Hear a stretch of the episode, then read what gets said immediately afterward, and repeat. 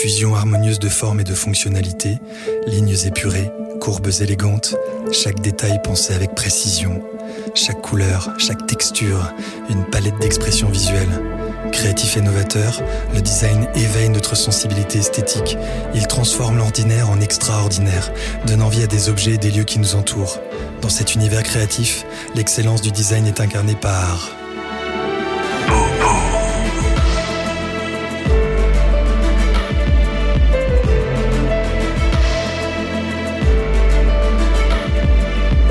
suis Vincent-Louis Voincher, DA et fondateur de Maison Céronne. Et je suis Nathalie Balland, journaliste lifestyle. Nous avons créé Bobo pour vous inviter à plonger dans l'univers créatif de designers, architectes, décorateurs et autres acteurs passionnants. À travers nos interviews, découvrez les inspirations, les processus de création et les histoires fascinantes derrière chaque projet. Préparez-vous à être éclairé à révéler votre sens du beau. Parce que c'est beau. C'est Bobo.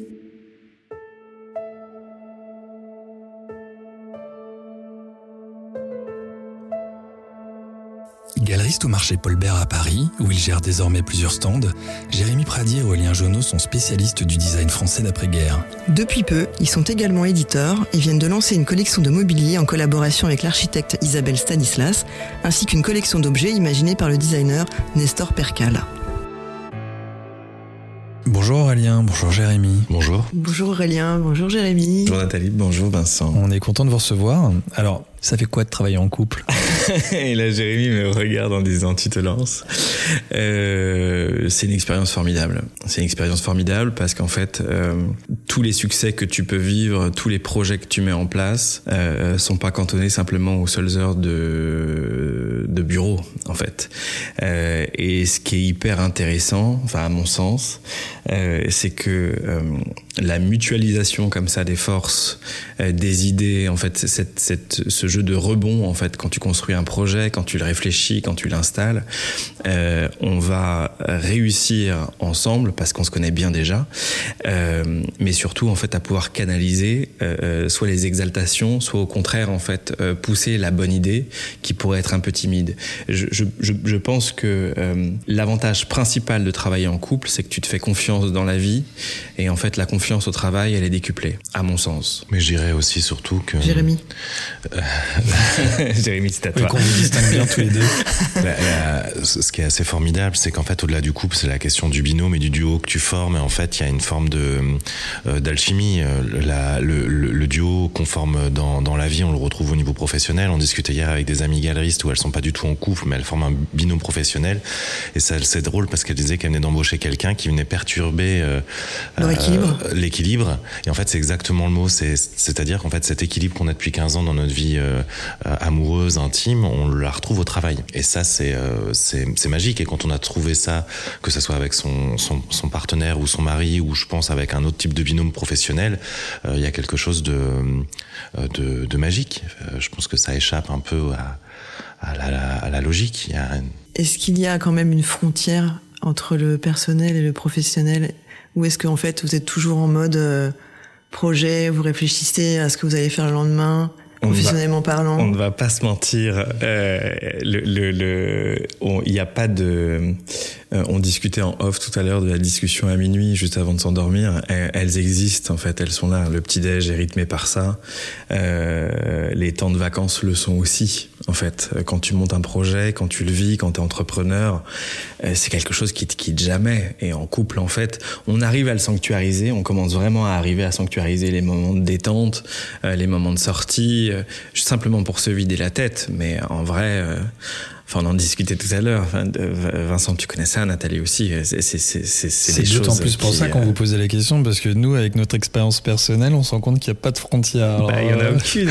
Enfin, après, il faut les monter, mais. euh, Et que parfois cette absence de frontières euh, peut provoquer des conflits qui peuvent mener à une séparation. Dans mon cas. Non, mais surtout, je, pense qu'il faut distinguer. Il y, a, il, y a, il y a plusieurs sujets en un sur la question de, de, de travailler avec son, son conjoint. C'est que euh, je pense qu'Aurélien est comme moi, on n'a pas envie d'arrêter d'en parler. Mais il y a des sujets de conversation qu'on n'a pas envie d'avoir et qu'on ne doit pas avoir euh, dans la chambre en vacances, etc. C'est-à-dire que euh, la trésorerie, la comptabilité, l'administratif, c'est pas un sujet que j'ai quand je suis au Mexique, au bord de la plage. Pareil, quand on a la chance de croiser notre, un de nos designers avec lesquels on, on, on, a une collection magnifique qui arrive, quand on se croise et qu'on est en train de boire du mescal, on n'est pas en train de parler de la négociation du contrat, on est en train de parler de projet, on est en train d'être stimulé. Et avec Aurélien, ces conversations-là s'arrêtent jamais parce qu'elles sont magnifiques, parce qu'on est passionné et qu'elles nous portent. Après, c'est faire la, enfin, ouais, distinguer bien ce qu'on peut se raconter quand et être capable de laisser l'administratif à la compta à la porte et continuer les conversations magnifiques qui sont celles de la création, des projets, des idées, euh, de l'avenir et ça c'est formidable. Oui, il y a une hiérarchie. Oui, je pense en réalité parce que comment tu veux qu'on arrête de parler de quelque chose qui nous passionne à ce point-là? Bah, on, le vit. Enfin, je pense que c'est pareil pour vous.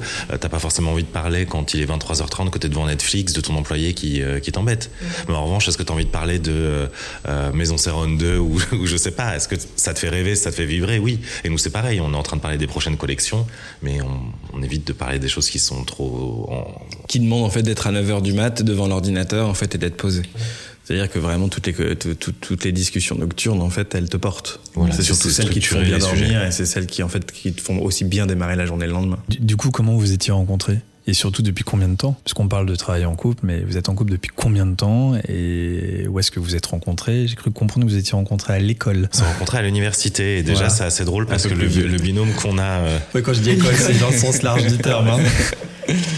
Euh, le, le, binôme qu'on forme maintenant était, était déjà euh, existait déjà dans cette première rencontre, c'est-à-dire que euh, j'étais déjà, moi j'avais deux stages plus un boulot le samedi dimanche et j'arrivais toujours un peu en retard en cours, mais j'étais devant et j'étais premier de la classe et Aurélien était au fond en train de rigoler avec les copains, avec une vie peut-être, c'était le cas et on, s'est rencontrés sur les bancs de l'université à l'institut d'histoire de l'art sur le durant le cours d'un professeur magnifique qui s'appelle Michel Poivert sur la photo contemporaine. Et dès là, dès cette première rencontre, il y a toujours eu envie de, porter la création. Enfin, ça a toujours existé. Euh, et on s'est retrouvés, je pense, sur ces, ces choses-là et on s'est jamais quitté depuis. Donc vous avez un cursus d'histoire de l'art tous les deux ouais. Je pense qu'Aurélien, ça sera, c'est plus simple de comprendre son parcours parce que l'histoire de l'art va le mener très très vite à la, au design et à l'antiquaire, à l'antiquité vu que son père est antiquaire, il racontera ça. De mon côté, mon parcours est peut-être plus, euh, euh, va prendre un chemin de traverse. Euh, c'est-à-dire que je fais histoire de l'art, je vais jamais finir mon master euh, parce que j'ai la chance. En fait, moi, mon rêve c'était le, le, le, cinéma à ce moment-là et j'ai eu la chance de, de trouver un stage, d'être embauché très vite et de faire une très belle carrière dans le ciné, ce qui va d'ailleurs financer notre premier stand euh, à Paul Bert. Et en fait, ce savoir-faire que j'ai acquis dans le cinéma, je l'utilise aujourd'hui. On y reviendra peut-être. Euh, mais moi, mon chemin, c'est celui-ci. C'est vraiment un autre art, une autre, euh, un autre moment, des longs métrages, euh, des autres temps la production. Exactement. J'étais chargé de production et de développement, donc je développais les projets et ensuite on les menait jusqu'au jusqu'au tournage. Et donc la production, c'est vraiment ça. Et c'est drôle parce que j'ai recroisé euh, mon mentor à l'époque, qui était qui est une productrice magnifique et qui est fort elle est très intéressante et et c'est un puits de culture dans le cinéma et dans les arts. Je l'ai recroisé, c'est rigolo de de voir le chemin qu'on a parcouru l'un et l'autre et de, je pense qu'elle était assez émue de voir que tout ce qu'elle m'a transmis quand j'avais 20 25 ans. Aujourd'hui, ça Tout sert dans, dans une autre carrière. Ah ouais. en fait, c'est quasiment la même. Être éditeur et être ah producteur de cinéma, c'est quasiment le même métier euh, en réalité. C'est euh, la différence, c'est que c'est pas un film, on raconte aussi des histoires. Et c'est, on accompagne aussi une vision d'un artiste. Et Aurélien, je pense son parcours. Bah, toi, parce que tu, tu je, peux juste peut-être rebondir sur, ce que dit Jérémy et peut-être l'augmenter, mais en fait, en gros, euh, quand on se met ensemble, on a 22 ans, 21 ans. On est vraiment pour le coup jeune. On n'a pas fini en fait euh, la fac. On a 20 ans. C'est 20 ans. Laisse un peu le mystère. Euh, le, le, et, et, en l'occurrence, euh, Jérémy en fait quand il euh, quand il est chargé de prod, quand il travaille avec avec l'équipe euh, dans la maison de production, euh, on achète déjà, déjà, du design en fait. On achète déjà de l'art, on achète déjà du design avec les moyens qu'on a de l'époque évidemment. Euh, mais en fait, euh, quand moi, si vous voulez, euh, donc mon père est antiquaire, euh, j'ai baigné là-dedans très fortement. j'ai cru à un moment donné que je ferais un parfait prof d'art plastique, donc j'étais parti sur le cursus histoire de l'art et art plastique. Je trouvais ça important de donner les clés. Enfin, moi, ça a été un enseignement hyper décisif, et je pensais que je pouvais le porter. Et puis au final, en fait, ta passion du, du, du départ, elle est poussée bien fortement par papa qui est pas loin, par Jérémy qui a très bien compris en fait qui j'étais. Oui, vous êtes bien trouvé euh, vous avez eu cette passion commune dès le départ qui ah vous a porté tout de suite. Ouais, ouais, ouais, ouais. Vraiment, euh, ça, c'était euh, un des points les plus évidents, en fait, ensemble. Euh, là. Et puis, on avait un attrait vraiment pour l'ancien. Et, et, de toute façon, très tôt, on a suivi, en fait, la, la, création d'aujourd'hui, celle, en fait, qui parle de cette époque dans laquelle, en fait, on évolue. On y a toujours été hypersensible, en fait. C'est assez drôle parce que moi, j'ai pas eu, j'avais, j'avais pas du tout l'attrait pour l'ancien. J'avais l'attrait pour la, la création. J'avais suivi justement te rencontrer les cours euh, d'un ancien chercheur qui s'appelle Annie Claustre, qui, avait fait un travail, euh, un cours passionnant, c'était quand j'étais à Lyon, sur euh, qui traçait un trait de Rodin au design contemporain. Donc c'était vraiment un siècle, et le design m'avait passionné. Et ce qui me ce qui me plaisait, c'était justement de ces frontières qui étaient poussées. Donc là, on est en 2000, 2006, 2007, et je trouvais que le design qui était en train de se faire et la façon dont ça devenait pour eux avec l'art contemporain me passionnait. Et c'est vrai que j'aimais l'histoire, ça c'est sûr, mais c'est vrai que c'est toi qui m'as emmené dans les brocantes pour la première fois et qui m'a fait voir la beauté d'un tabouret de Gascoin et qui m'a dit, mais en fait, on peut avoir ce, ces choses-là, on peut les avoir pour la maison. En fait, elles existent, tout le monde s'y intéresse pas forcément. Hmm. Et il suffit de prendre le temps de regarder les poubelles. Au début, je comprenais pas quand ils s'arrêtaient. À Paris, il y a toujours des poubelles au, enfin, devant les, ouais, les, encombrants. les encombrants, voilà. Aurélien s'arrêtait systématiquement et je ne comprenais pas. Je trouvais ça extrêmement étrange et, euh, et maintenant, je m'arrête à chaque encombrant euh, quand on garde notre neveu qui a 10 ans, il me dit toujours Tonton, qu'est-ce que tu fais? Bah, on, sait, on, sait, jamais. On sait jamais ce qu'on peut, ce qu'on peut trouver. Et donc en fait, quand on a 22, euh, 23 ans comme euh, vous et qu'on commence à chiner, à acheter des pièces, donc on cherche où en fait? Comment on cherche? Déjà, qu'est-ce qu'on cherche? Parce que là, tu parlais de ton père. Tu, bon, forcément, est-ce qu'il y a le fait que ton père était euh, marchand antiquaire, euh, ça a généré quelque chose quand tu étais euh, gamin qui a fait qu'à un moment donné, tu as eu envie de partir dans ce secteur-là? Parce que parfois, on a, on a le raisonnement inverse. On se dit, oh là, mes parents ont fait ça, j'ai pas du tout envie de faire la même chose qu'eux. Donc il y a, y a, a peut-être un truc quand même de l'enfance qui, qui, qui, est revenu, des souvenirs, je sais pas. J'avais compris assez tôt que pour passer du temps avec mon père, il fallait que je m'intéresse à son travail et qu'en fait euh, le, le, le, le, temps de mon père euh, se passait principalement au boulot, euh, sur des vieux meubles avec de la cire, etc. Et en fait, il faisait aussi des débarras. C'était l'époque où, je pense ça existe encore d'ailleurs, mmh. mais où en fait les gars, il n'y a pas Internet, il y avait un réseau de marchands, mais en fait c'est pas fluide comme aujourd'hui. Donc mon père faisait aussi pas mal de débarras en fait, vider les maisons, etc. Et en fait, euh, sur ce sur ce terrain-là, euh, j'ai compris très tôt que euh, plus vite j'avais des collections à monter, et en fait, euh, plus vite, j'allais passer du temps avec mon père. Donc j'ai commencé par saluer les copains, c'était facile, les 45 tours, c'était pas grand, les couleurs étaient, étaient criardes, ça fonctionnait très bien. Euh, et en plus, c'était pas très cher sur les brocantes. Hein. C'était, enfin, on, on parle, on est très vieux là maintenant, tous les quatre, donc on peut parler aussi en francs, mais euh, tu as acheté des choses pas très chères. Et, et, en fait, en gros, donc en commençant par saluer les copains, en suivant mon père, euh, moi j'ai été happé assez tôt par la création des années 50-60, le 60 parce que c'est déjà, en fait, les formes sont très organiques, elles sont très accessibles, en mmh. fait, aux sensibles.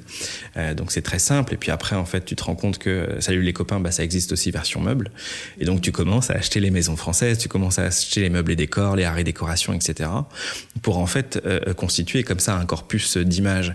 Et en fait, il y a des choses qui te parlent, mais il y a des choses qui te parlent en fait quand tu as 25 ans et qui sont les, et les choses sont différentes à 35 ans parce qu'en fait ton œil est fait, parce que tu as un peu vu et en fait tu vas voir certains, il y a des choses qui vont te parler davantage, euh, ou en tout cas où tu vas prendre plaisir à découvrir en fait à certes, enfin à, des âges un peu différents.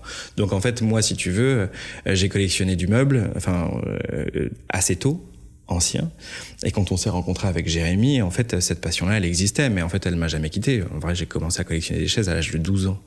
Donc ça vous projette un peu, si, si vous voulez, quand on s'est mis ensemble avec Jérémy, il y, avait déjà beaucoup d'assises. Je pense que ce qui est intéressant de noter, c'est qu'entre le goût de ton père, qui est euh, qui va aimer les années 20, les années 30, donc on est sur quand même un des arts décoratifs français où il y a, euh, disons, beaucoup plus d'ornements.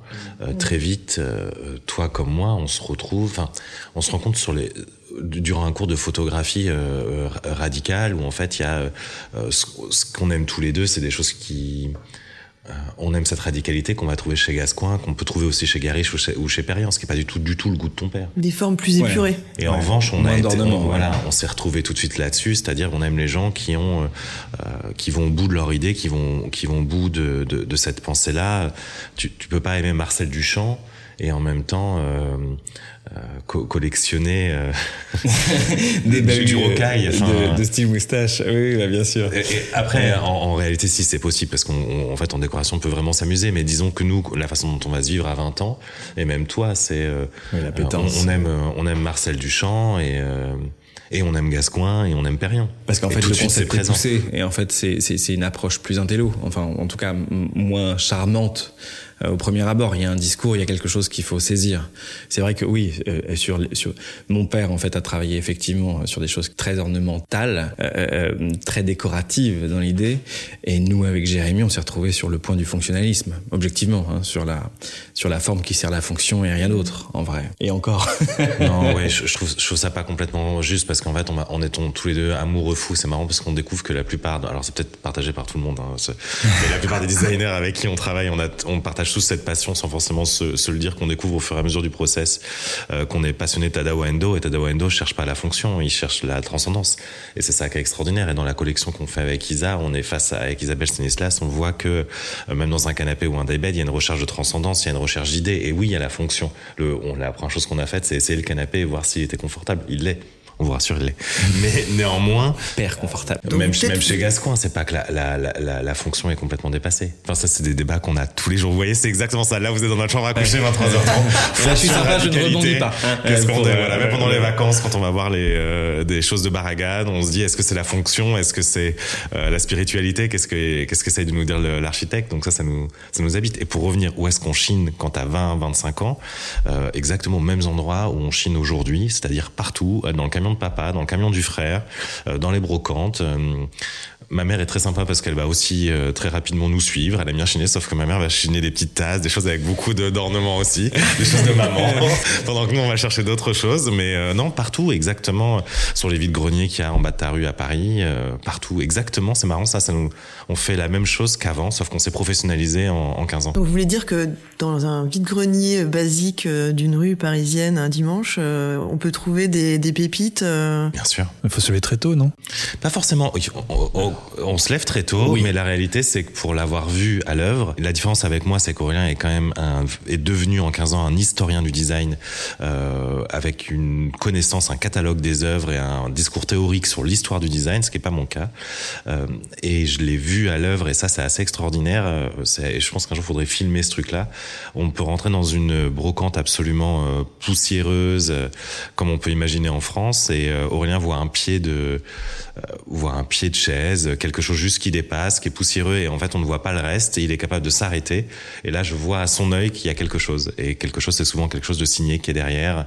Il a été capable de repérer du Perriand juste à un pied qui est dans la boue littéralement et en fait il va soulever la table, aller regarder alors Est-ce qu'on a le droit de dire ça Un pied de Perriand dans la boue. Mais c'est vrai. et en fait la table elle, elle sert d'étal à la, au brocanteur en question sur lequel il y a plein de trucs et rien va se baisser, va passer sous la table à quatre pattes et va sortir en, en demandant juste et je sais là je le connais assez pour dire il a chopé quelque chose.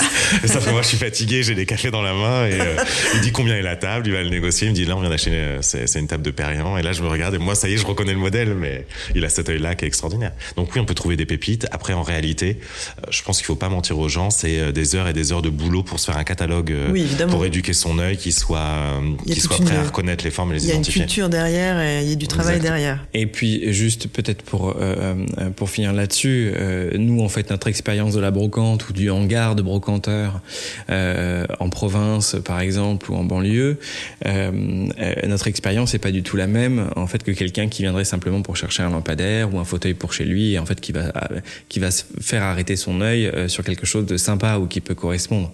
Nous, en fait, euh, l'exigence aujourd'hui euh, de notre métier fait que en fait l'histoire à raconter elle est importante et en fait ce, ce, ce bagage-là historique, si tu veux, enfin cette connaissance quand même du design, elle est un peu essentielle pour nous. En fait, c'est un peu le nerf de la guerre objectivement pour notre métier. Oui, donc sûr. le, le, le, donc oui, on peut en écumer beaucoup, ne pas trouver quelque chose et puis en fait tu sais pas pourquoi euh, à, un, croisement d'allées de, de pseudo allées formées par des armoires euh, bretonnes, euh, tu peux avoir une série de chaises qui qui peut potentiellement te faire ton moi Enfin, il y a ça surtout aussi. euh, ce, ce qu'on ce qu'on a vécu euh, dans, dans, dans ton allée d'armoire normande. On est tombé sur une armoire de. Vous êtes déjà pas d'accord. Normande ou bretonne C'est là vous avez créé Bretonne, des guerres. normande, enfin, Disons l'armoire régionaliste, hein, comme ça, L'armoire régionaliste qui malheureusement en fait plus personne n'en veut parce qu'on a tous des, euh, des, des, des placards intégrés euh, dans, dans nos intérieurs mais néanmoins on a vécu cette expérience là il y a trois ans dans la, notre, notre maison de campagne et aujourd'hui notre vaisselier c'est une armoire de Marcel Gascoigne une originale et en plein milieu de ces trucs là dont plus personne ne veut il y avait cette pièce merveilleuse de Gascoigne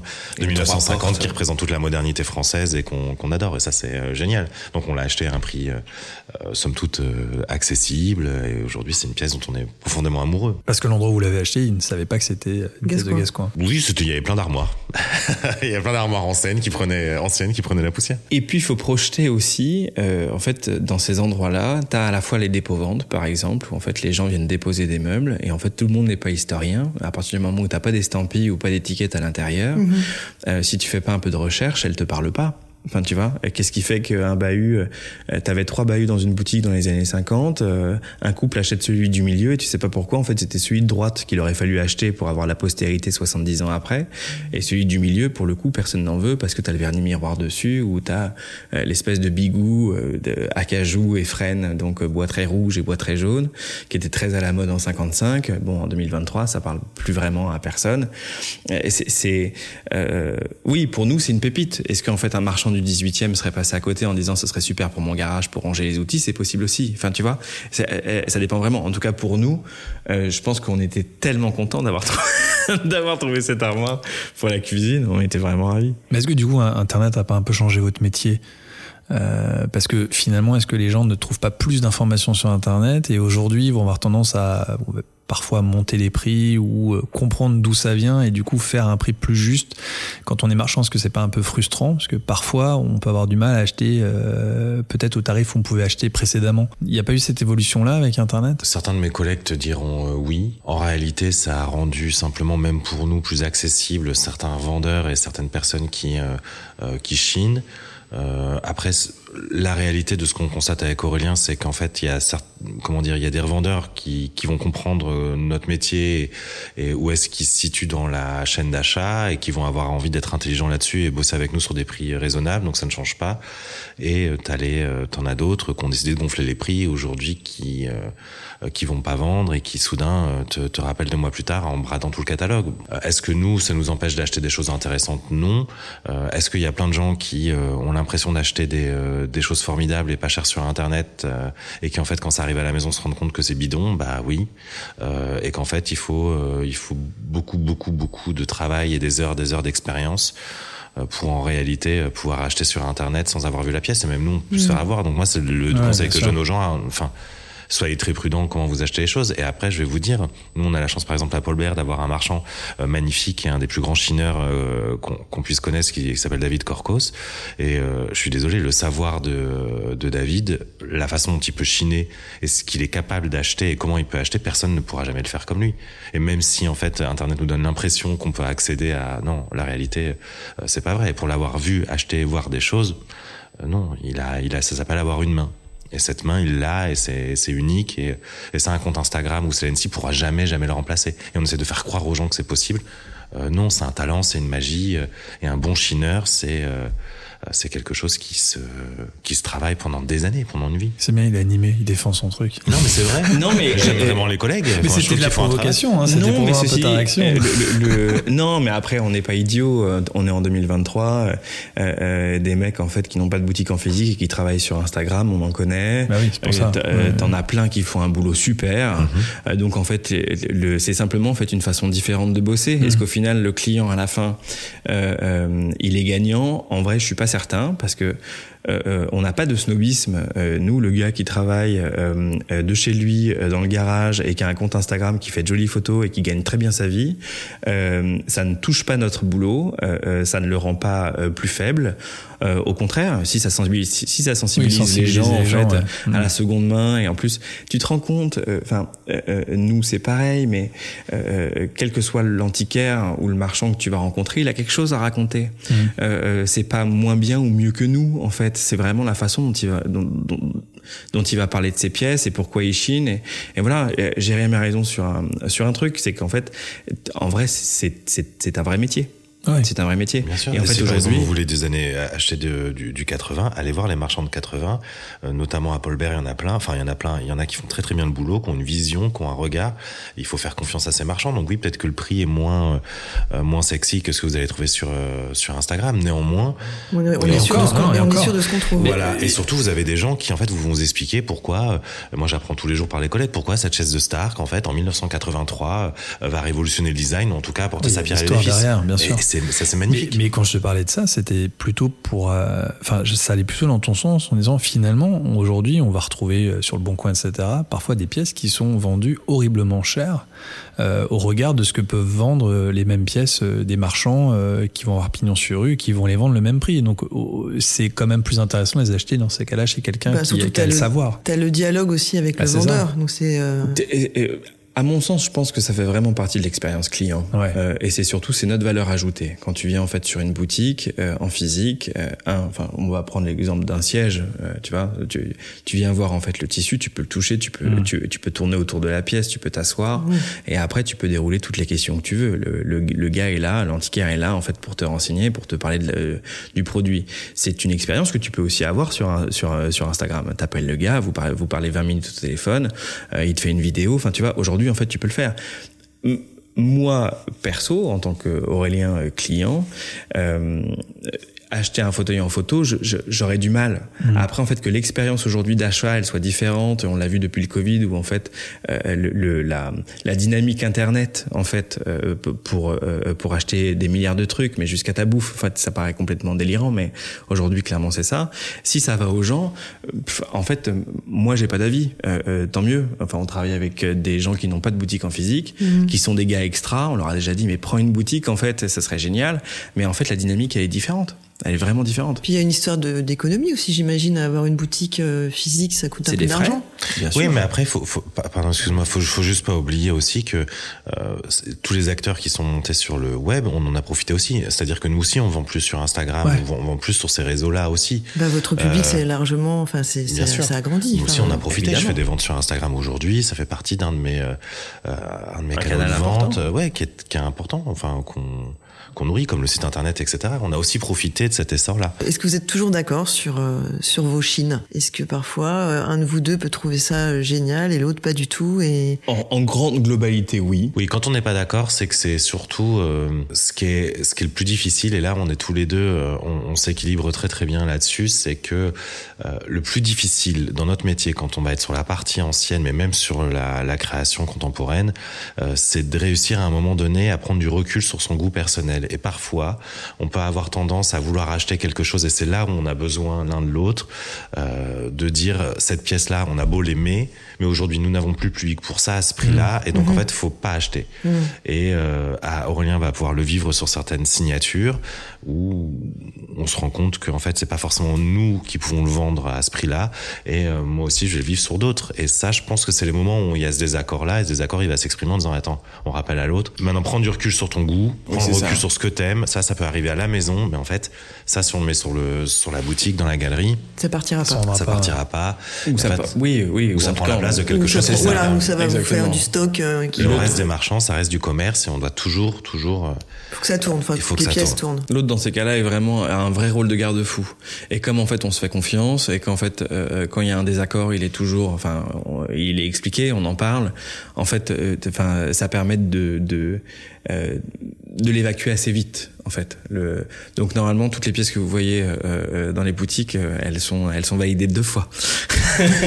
en revanche, ce qui est assez drôle, c'est que après, parce qu'on raconte une, une concorde qui, qui est réelle, mais néanmoins il, peut y avoir des des disputes qui sont celles qui sont de l'ordre vraiment titanesque, où je pense que de l'extérieur, si on racontait l'objet de la dispute, notamment sur l'édition, on est capable vraiment de se prendre la tête très fort pour savoir si en fait, enfin la teinte du, euh, du gris ou est-ce que le, la finition du métal enfin on peut avoir un truc où soudain on rentre dans des choses où on, mais tu ne le, tissu. pas. Le tissu c'est vraiment une dispute de puriste avec des euh, oui et ça, ça c'est assez drôle parce que quand on prend du recul et qu'on est tombé on est tombé d'accord on se dit mais pourquoi on s'engueulait sur euh, parce que ça nous était à cœur et qu'en fait la finition du métal nous paraissait quelque chose d'essentiel Voilà, et après, on arrive au designer qui a encore une autre idée. Quand tu crois vraiment à l'idée, en fait, l'avantage, c'est que tu peux aussi expliquer pourquoi. À un moment donné, en fait, tu peux l'expliquer, puis il y a des choses où, en fait, tu le sens avec tes tripes, et en fait, tu dis, non, ça, il faut le défendre comme ça. Ça, tu, et ça, je sens qu'il faut le défendre comme ça.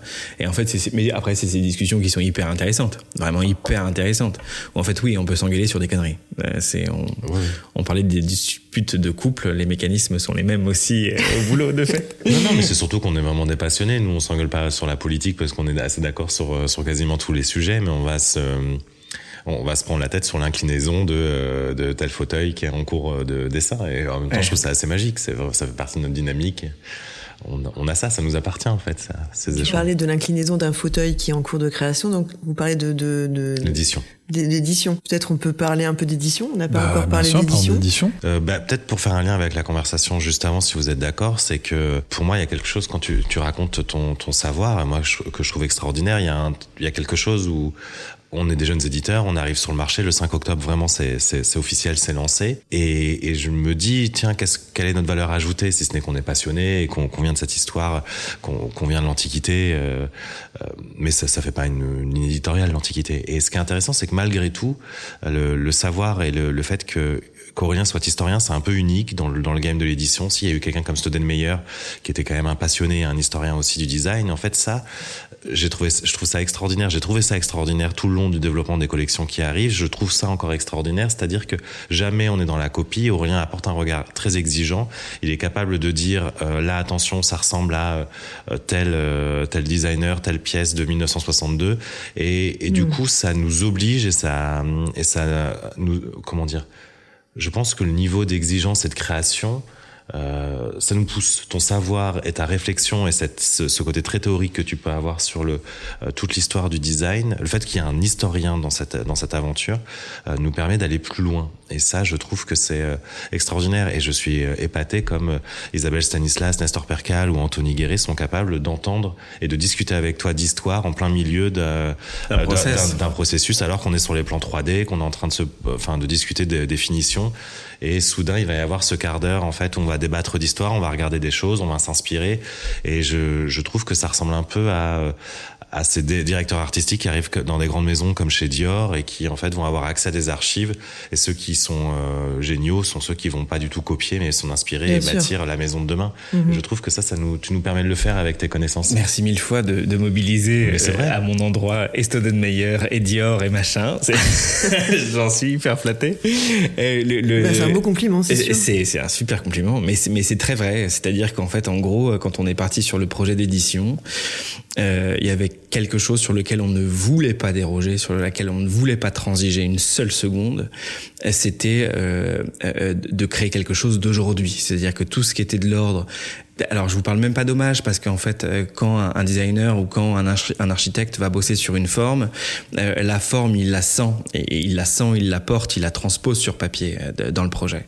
Euh, Jérémy a raison sur un point, sur d'ailleurs le point essentiel, c'est qu'en fait on est là pour accompagner les créateurs sur des créations d'aujourd'hui, celles qui parlent d'aujourd'hui. Et en fait le, le, le, petit pied qui peut penser, qui peut faire penser à Jeanne Ray, l'inclinaison qui va faire penser à une chaise de prouver, etc.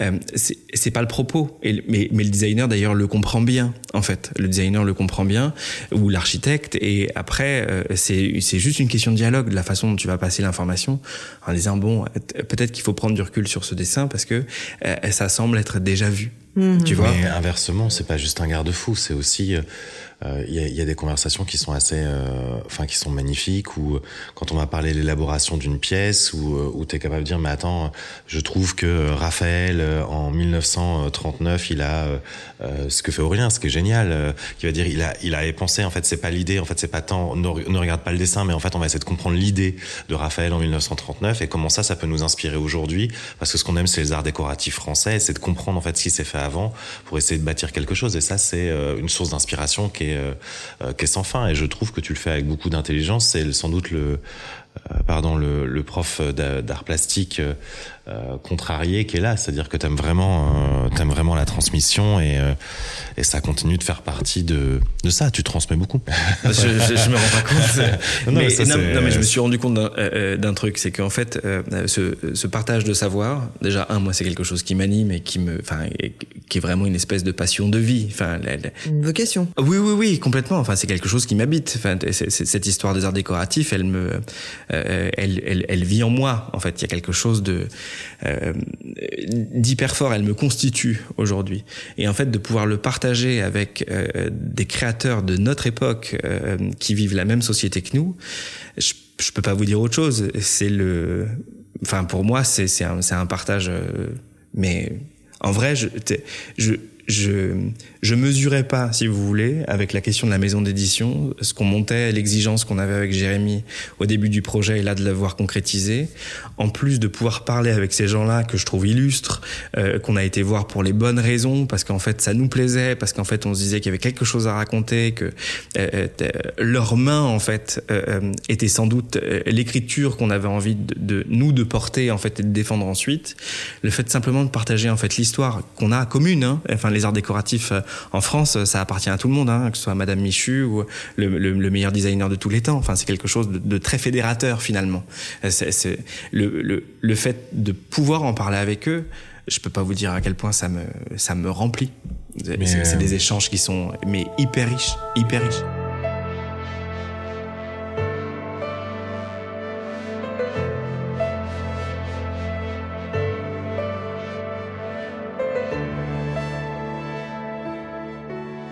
Comment a démarré le projet? Parce que à quel moment vous vous êtes dit tiens on va partir dans la création? Alors c'est assez drôle parce qu'en fait on le, on le, porte quasiment donc on se rencontre en on se rencontre vraiment euh, en décembre 2007 euh, et on se met ensemble un mois plus tard. Et en fait j'emménage dans sa toute petite chambre euh, où il y avait 18 assises dans 18 mètres carrés. 16, 16 mètres carrés. Il y avait déjà du polin il y avait déjà des choses assez assez dingues. Et euh, on pouvait et, circuler hein. voilà. La chose qui m'intéressait c'est le matelas par terre parce qu'en fait je pouvais mieux vautrer puis on pouvait se faire des câlins. Et et on parlait déjà de tout ça et en fait la création nous a tout de suite, ça faisait partie de, euh, euh, ça faisait partie de nous immédiatement. On avait envie de ça. Moi, je pensais que j'allais devenir producteur de cinéma et ce qui était plutôt mon ma vocation. Aurélien savait pas trop encore parce qu'il voulait être prof euh, d'art plat. En réalité, ça n'a pas duré très longtemps parce que euh, arrêté pas de lui dire arrête avec cette idée-là, elle n'existe pas. Et en fait, c'est assez drôle parce qu'à chaque fois qu'on avait des vacances en commun, nos premières vacances c'était Rome et ça nous a jamais quitté. Euh, on parlait tout le temps de création. On était dans ces musées d'art contemporain. Même on fait les musées d'art contemporain dans des endroits où il n'y a pas forcément il y a plein d'autres choses à voir, mais on aime bien toujours aller voir les collections qui se ressemblent souvent. Et à chaque fois, ça revenait. Et ce qui est drôle, c'est qu'en 15 ans, euh, le fait de défendre le design et, euh, et, disons les arts, ça a fait sens. Et ça a pris plein de formes. On s'est imaginé avoir une boutique, après avoir juste une boutique de vaisselle. Après, on s'est un peu vécu comme Moustache. Moi, j'adore ce que fait Moustache. Après, on s'est plus vécu comme Créo ou comme Néo-Tout. Puis après, c'est revenu. On est, on s'est revécu comme Créo et Néo-Tout en disant c'est quand même, on a envie d'être à l'avant-garde. En fait, pour être à l'avant-garde, c'est un certain euh, un certain coût, euh, c'est un certain type de personne. Et puis en fait, en 2020, quand on est euh, dans, dans, notre maison pendant le Covid, on s'est dit tiens, est-ce que dans cette période de crise, c'est pas le moment c'est pas le moment de lancer vraiment ce projet-là, d'y croire, euh, d'essayer de réaliser notre rêve. En fait, on arrive à un moment où, euh, en fait, on approche doucement de la quarantaine. Est-ce que c'est pas le, voilà, avec Aurélien, on rêve euh, quand on est vieux d'avoir cette fondation-là. On raconte 20-30 ans d'art décoratif avec ces, recherches-là, et on s'est dit, mais en fait, à force, enfin arrêtons de rêver et essayons de voir si on arrive à le fabriquer. Et après, on a fait une shortlist des gens qu'on aimait, qu'on aimait pour de vrai. Et on a de la chance parce qu'à chaque fois, ils nous disent oui. Euh, et le plus beau cadeau, enfin le plus beau compliment qu'a pu nous faire Isabelle, c'est euh, Isabelle Stanislas, c'est de nous dire euh, cet été j'ai accepté par amitié et j'ai continué parce que j'ai trouvé des éditeurs. Et ça c'est euh, pour moi le, on a réussi à se hisser à ça et c'est c'est hyper émouvant. Donc c'est votre premier. Oh. c'est super. Euh, Donc là, on n'a pas l'image. Hein. Non, non, non, non, non, mais c'est juste, il y a beaucoup de fatigue, il y a beaucoup aussi d'émotions. Non, oui, en plus, tu nous disais tout à l'heure en off que vous, deviez, vous veniez de recevoir. Euh, euh, un canapé, je crois. Juste avant, c'était très, juste, avant, avant votre arrivée ouais. ici, et que c'était très émouvant de, de déballer chaque, euh, ouais, chaque, chaque, morceau et, et de remettre tout ensemble. Le, le, le ce que dit Jérémy, c'est hyper juste. Le, en fait, en gros, on a passé dix ans à défendre du, du design historique où en fait, euh, ce qui te manque principalement quand tu défends du design historique, c'est qu'en fait, t'as pas de répondant. Euh, les seules informations que tu vas chercher, euh, c'est potentiellement auprès de ceux qui ont pu côtoyer le designer, donc famille de l'industriel qui produisait les modèles ou copains de la famille. Mais sinon, en fait, ce qui reste, c'est les traces, c'est les articles de presse, c'est potentiellement un CV imprimé qui était envoyé en 67 à des éditeurs.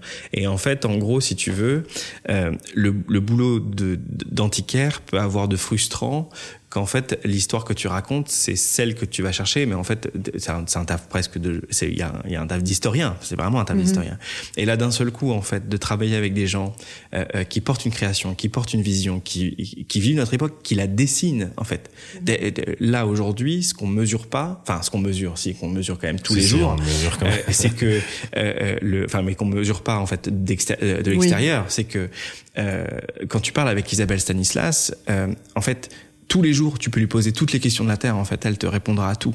Si elle n'a pas la réponse, elle te dira j'en sais rien. Mais euh, euh, ce que je veux dire par là, c'est qu'en fait, la, la, création, elle est pas seulement, euh, enfin, elle est vraiment nourrie. Tu vois, elle est nourrie de nous, elle est nourrie d'elle. on en parle ensemble et et pour nous, en fait, c'était un pan qui nous manquait, en vrai, dans notre travail. Sur le panorama, en fait, ce qui nous manquait, c'était la création d'aujourd'hui. Parce qu'en fait, le, le, 20e siècle, on, on, le maîtrise, en fait. On le maîtrise, on le connaît. que ça nous manquait, en réalité. Ce qui, ce qui apparaît, Aurélien, pour toi comme pour moi, c'est que c'est euh, on n'a pas rempli euh, un, un, manque. Aujourd'hui, c'est fait la vocation, elle est là. C'est-à-dire que euh, l'édition pour nous, c'est, moi j'ai le sentiment que ce qui est en train d'arriver, c'est que c'est les 15 ans qui viennent de passer nous ont conduit à ça, à cette histoire-là, à cette aventure. Oui, c'est la suite logique de toute, toute votre activité depuis. Bien sûr, et ça fait ça fait sens que ça soit mon, mon, parcours dans le cinéma. Quand je dis que je fais le, le même métier, c'est ça. C'est-à-dire qu'aujourd'hui, Agnès Vallée, qui est productrice de cinéma, qui m'a appris son métier et qui, qui voulait faire de moi un producteur, mais je l'ai pas été, mais finalement je le suis quand même. C'est-à-dire que je fais le même boulot quand on quand on commence et qu'on voit le le designer arriver. La première chose c'est le synopsis. C'est quoi C'est quoi son synopsis Où est-ce qu'il veut aller C'est quoi l'idée euh, C'est quoi l'histoire et, euh, en fait je, suis les mêmes étapes de ce savoir-faire là ou quand il y a un, designer qui peut peut-être se limiter un peu en disant ah, on va penser à la fabrication, je dis oulala c'est pas au moment du synopsis. Si tu as envie qu'il y ait une planète qui tombe sur la Terre allons-y. Après, on verra bien au fur et à mesure de l'élaboration et du développement de cette histoire, en fait, euh, le principe de réalité, comment on va le financer et comment en fait on va revenir et resserrer. Mais d'abord, rêve grand. Et ensuite, on va ensemble, on va aller raconter cette histoire. Et nous, notre boulot, c'est quand on voit synopsis, on se dit, ok, donc il y a la planète qui tombe sur la sur la Terre. Je prends encore une analogie. Mais ce qui est intéressant, c'est qu'en fait, il y a cette petite fille là qui va être sauvée par son père. Enfin, vous voyez, c'est ça. Et en fait, on va dire, ok, ça c'est l'histoire à raconter. Comment on va l'aider à raconter cette histoire là Et on vit, on mange la tout le temps. La vie des designers, elle est, euh, comment dire, leur création, elle nous habite complètement. Euh, je, je m'endors, enfin là on arrive à la fin, mais pendant le processus je me suis endormi, je me suis réveillé en pensant à, au travail d'Isabelle. Euh, c'est pareil pour Nestor Percal, c'est pareil pour Anthony Guéret. Là on vient de signer Axel Chez, c'est pareil. Je commence à, ça devient une, leur travail devient une obsession pour moi, pour Aurélien aussi, et on, on essaye de plonger au plus profond. Et là, vous allez voir, Isabelle euh, Stanislas, sa collection s'appelle Com, K-O-M. C'est un mot hébreu qui veut dire viens, qui veut dire la progression. Et c'est, à notre sens, euh, un designer qui raconte quelque chose qu'elle n'a pas encore raconté d'elle. On est sur licence, vous allez voir, c'est un, squelette, on est sur quelque chose de très... Euh, elle va à l'essence de son travail, c'est un designer qui va au bout. pareil pour Nestor, quand il élabore la collection qui s'appelle Volcano, tout le monde dit, ah tiens, enfin, on nous interroge pourquoi les volcans, mais c'est pas juste le volcan mexicain, en fait, pour quand on va trouver ce nom-là et quand on va accompagner Nestor tout au long du processus, euh, qui nous fait un honneur, un honneur parce que Nestor c'est quand même quelqu'un qui a une vraie carrière derrière lui. Euh, et en fait, ce volcan mexicain, c'est le début d'une aventure créative. Il est jeune, il est à Mexico et chez un ami, il voit ce volcan, volcan mexicain et il se dit pour la première fois, ah j'aimerais une, j'aimerais une collection de céramique en terre noire. Il y a quelque chose à raconter. Et là en fait, on a accompagné un designer qui racontait aussi son enfance, son adolescence, 30 ans de création, mais aussi euh, une création en 2023.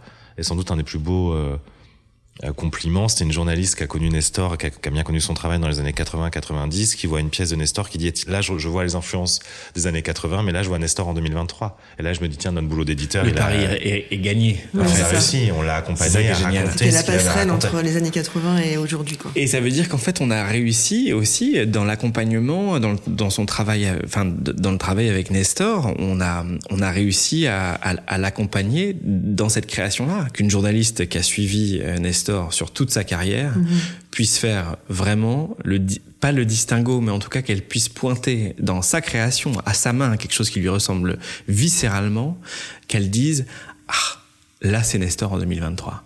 Et tu te dis en, en, tant qu'éditeur, en tant que jeune éditeur, qu'on a vraiment réussi le pari. C'est magique. Oui, parce qu'en fait, l'innovation et la création, c'est pas simplement en fait pousser des designers à essayer de se euh, d'inventer quelque chose de nouveau, c'est aussi comprendre exactement d'où ils viennent et, et de s'inscrire. Nous, notre rôle, c'est de s'inscrire dans leur processus, dans leur histoire. Évidemment qu'ils vont venir jusqu'à nous, évidemment qu'il y a une identité Pradier Jono, euh, mais néanmoins, euh, la première chose qu'on a discuté avec Isabelle Stanislas, c'est t'en es où dans ta vie, t'en es où dans ta création, et elle commence en disant, bah moi la question qui m'obsède, c'est euh, qu'est-ce qu'on fait après l'Élysée? Euh, et ça, c'est passionnant et c'est vertigineux pour un, un créateur. Effectivement, l'Élysée, elle a atteint quand même, elle, elle est rentrée dans les livres d'histoire.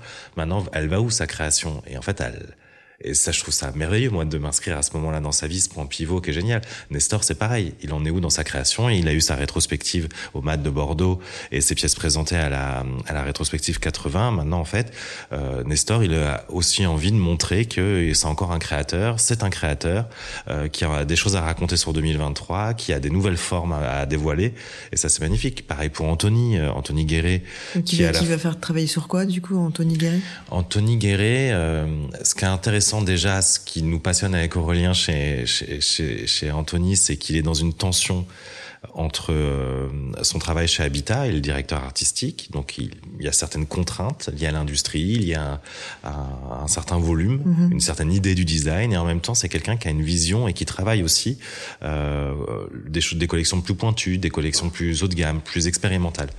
Et ce qui est intéressant avec Anthony, c'est qu'évidemment nous on s'inscrit sur le territoire de l'avant-garde, mais ce on n'a pas non plus envie qu'ils perdent tout ce qu'il nourrit aujourd'hui et tous ces questionnements, parce qu'en travaillant pour Habitat, malgré tout, il a les doigts dans la prise de 2023 et dans le plus grand nombre. Et nous, on se destine évidemment pas au plus grand nombre. -hmm. C'est pas possible vu les coûts de fabrication. Tout est made in France. Chaque pièce coûte un bras. C'est compliqué à fabriquer. Mais c'est intéressant parce que l'idée, c'est que le designer soit nourri de ça. Et là, la collection, euh, tout ce qu'on peut dire pour le moment, c'est que c'est une continuité. Euh, on se retrouve avec Aurélien et Anthony. On a un goût commun pour la littérature. Euh, Anthony avait fait les, euh, une collection qui s'appelait Les Assises du temps perdu, inspirée de, de Marcel Proust. Et là, on continue une réflexion entre littérature, euh, syntaxe et design. Et c'est très singulier. On continue ce travail littéraire et vous allez voir, c'est, euh, je trouve ça, ouais, je, je pense qu'avec Aurélien, on, on parle beaucoup de littérature. Donc ça, c'est pour quand? Parce que janvier.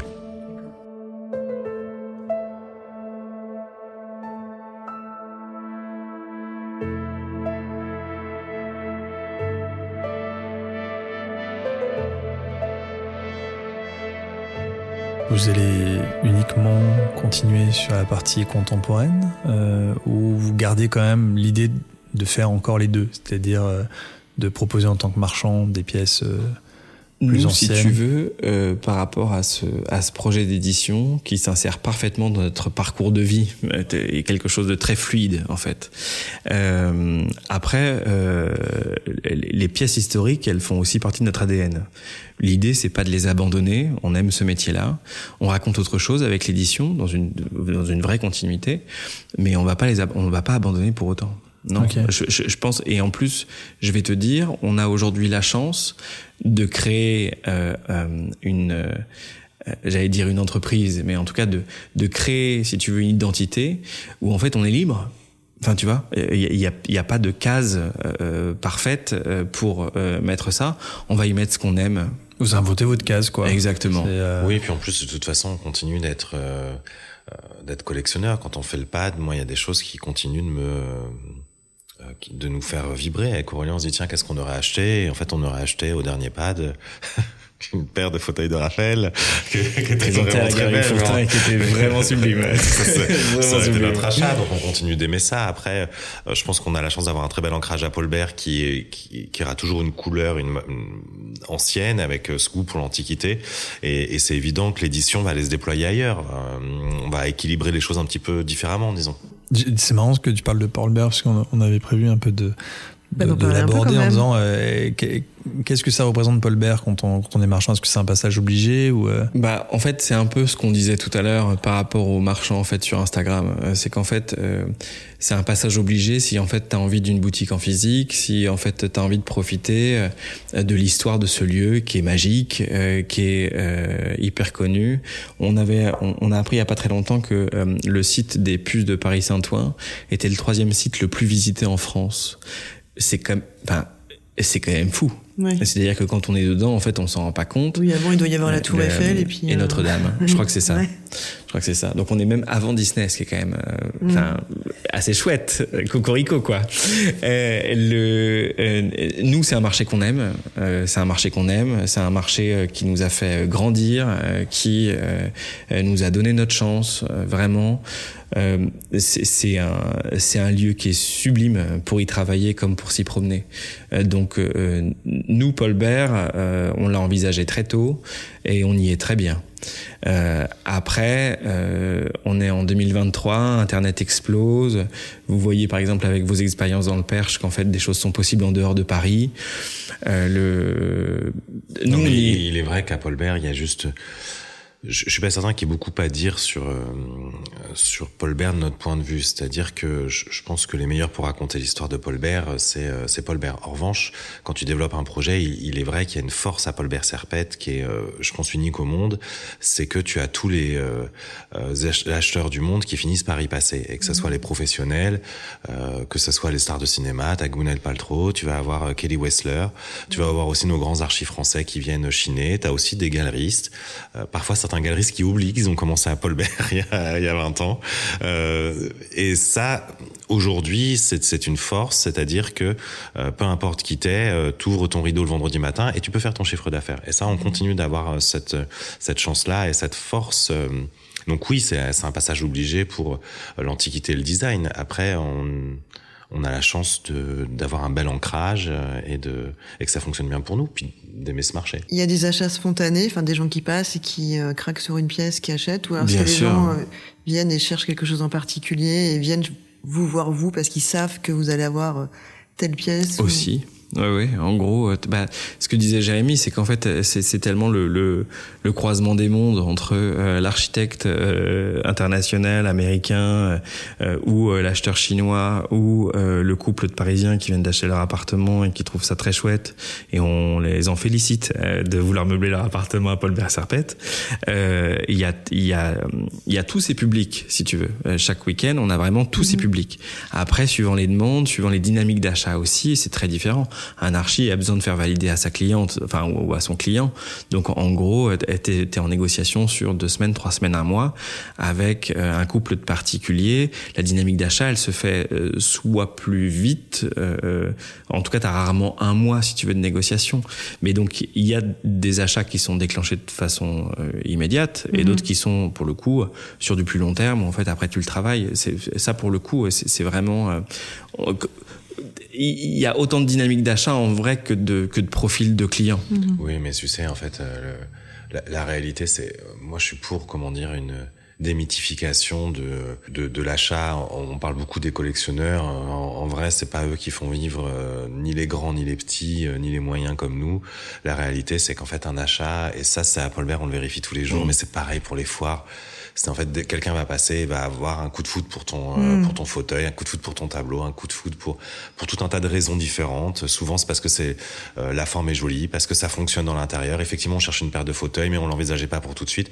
Et ensuite ils vont s'approcher, rentrer dans le stand, et, et ça là le reste ça va être notre boulot. C'est comment on va essayer de comprendre la demande et comment on va l'accompagner euh, jusqu'à ce qu'il achète notre paire de fauteuils ou notre tableau. Mais en fait la réalité de tous les achats c'est un coup de cœur. C'est comme pour une Oui, fringue. oui, c'est par le biais du plaisir. hein. chez Balenciaga ou chez euh, ou chez Uniqlo euh, parce que tu as une certaine idée de oui, Bah oui, c'est le grand écart. Mais tu sais, Apple Bert Serpette, c'est ça aussi. Hein.